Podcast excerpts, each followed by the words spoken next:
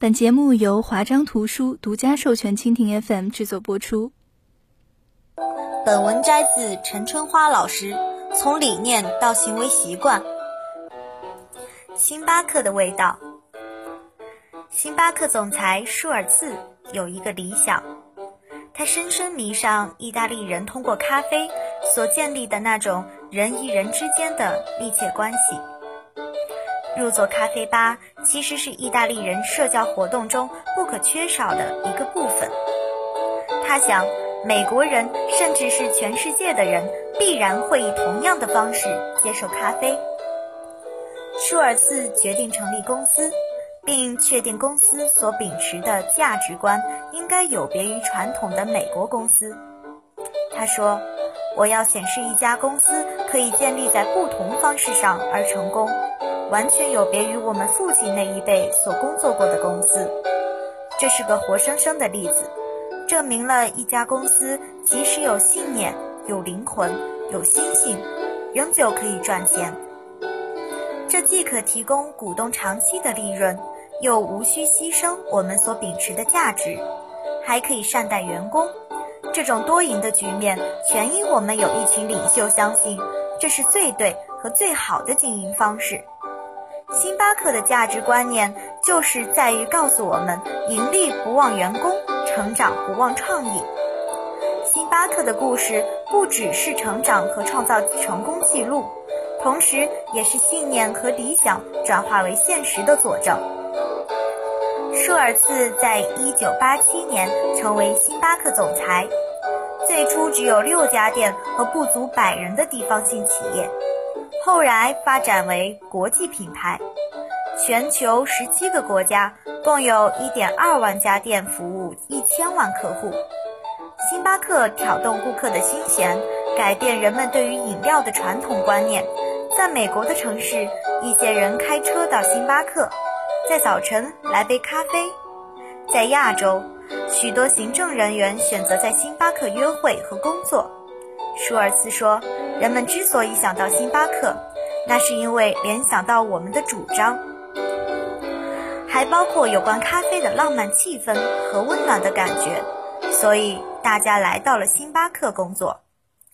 星巴克的使命宣言如下：将星巴克建成全球极品咖啡的翘楚，同时在公司不断成长的过程中，始终坚持一贯的原则，提供完善的工作环境。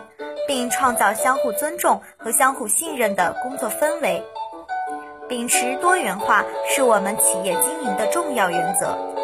采用最高标准进行采购、烘焙，并提供最新鲜的咖啡，高度热忱满足顾客的需求，积极贡献社区和环境，认识到盈利是我们未来成功的基础。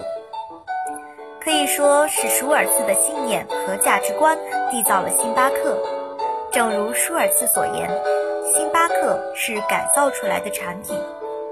拿一些旧有和人们熟悉的东西，如咖啡，再制造浪漫的感觉和配合周遭的气氛，使我们陶醉其中，重新发现多个世纪以来咖啡的魅力和神秘。我们设法使顾客陶醉在这样深具风格和知识的空间之中。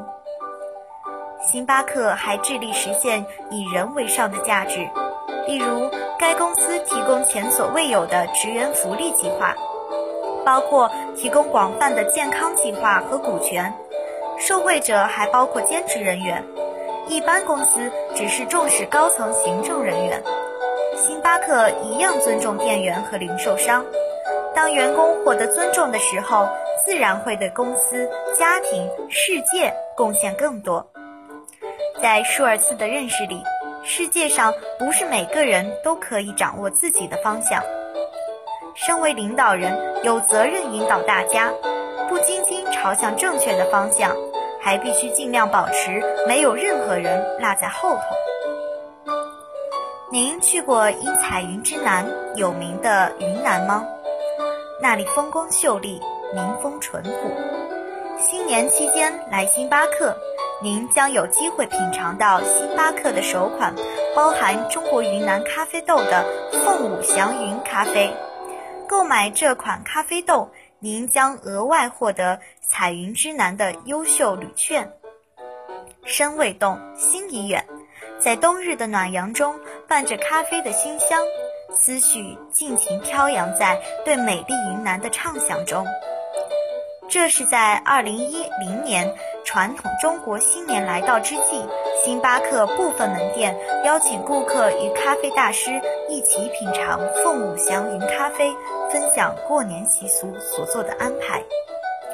也许你没有亲临现场，但是看到这段文字，你也一定有很美的感受。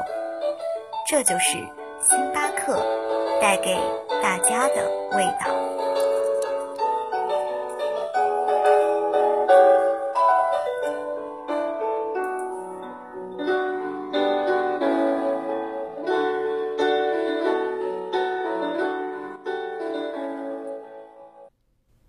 更多内容，请阅读华章公司出版的稻盛和夫经典作品《干法》一书。